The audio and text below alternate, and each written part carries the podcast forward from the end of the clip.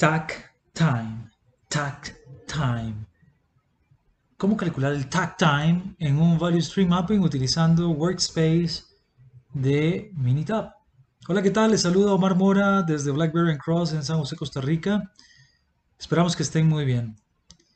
Para los que nos escuchan en esta versión, en formato podcast, les recomendamos suscribirse a nuestro canal de YouTube, en donde encontrarán la versión en video que les permitirá mostrar, eh, que yo les muestre, el diagrama de Value String Mapping que tengo en este momento frente a mí y que es posible gracias al uso del software conocido como Workspace de Minitab. Antes se llamaba Quality Companion y luego Companion, ahora se llama Workspace acá en el 2020.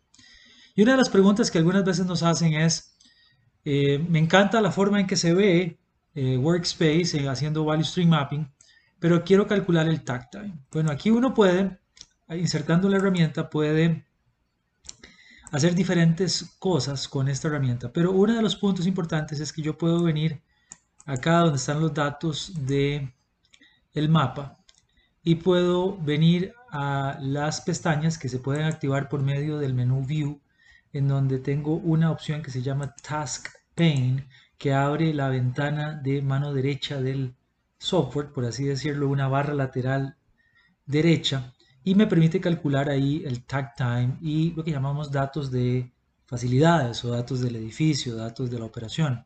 Por ejemplo, yo podría llegar y decir que nosotros tenemos una operación de eh, mil transacciones al mes, que tenemos un turno de 8 horas, 8 horas por turno, hours per shift, 8 eh, shift per day, 1, los minutos que tengamos de receso, tal vez 45 minutos, lo cual me deja 7.25 horas efectivas al día, que trabajamos de lunes a viernes 5 días o 5 días cualesquiera la semana, que este mes trabajamos 20 días, lo cual significa que tenemos que producir a un ritmo de 8.7 transacciones por minuto para salir con el ritmo que pide la demanda, que es el concepto básico del tag time.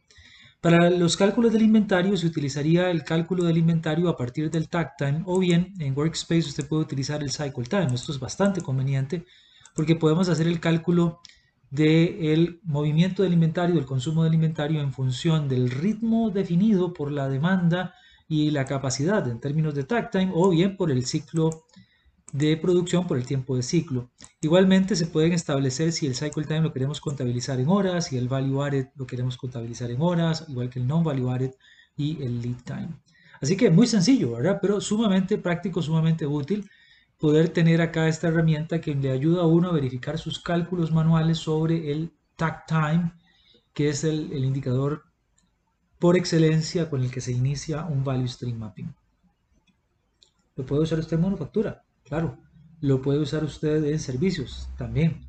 Simplemente necesitamos tener los datos. Algunas veces nos preguntan, pero es que mi demanda oscila mucho. Bueno, estas son preguntas propiamente ya del manejo de cómo se hace un value stream mapping. Pero recuerden que la demanda que utilizamos normalmente es la demanda frecuente, la demanda usual y también que el value stream mapping es un documento vivo, actualizado. Por ejemplo, no es lo mismo probablemente la cantidad de días activos en febrero que la cantidad de días activos en octubre.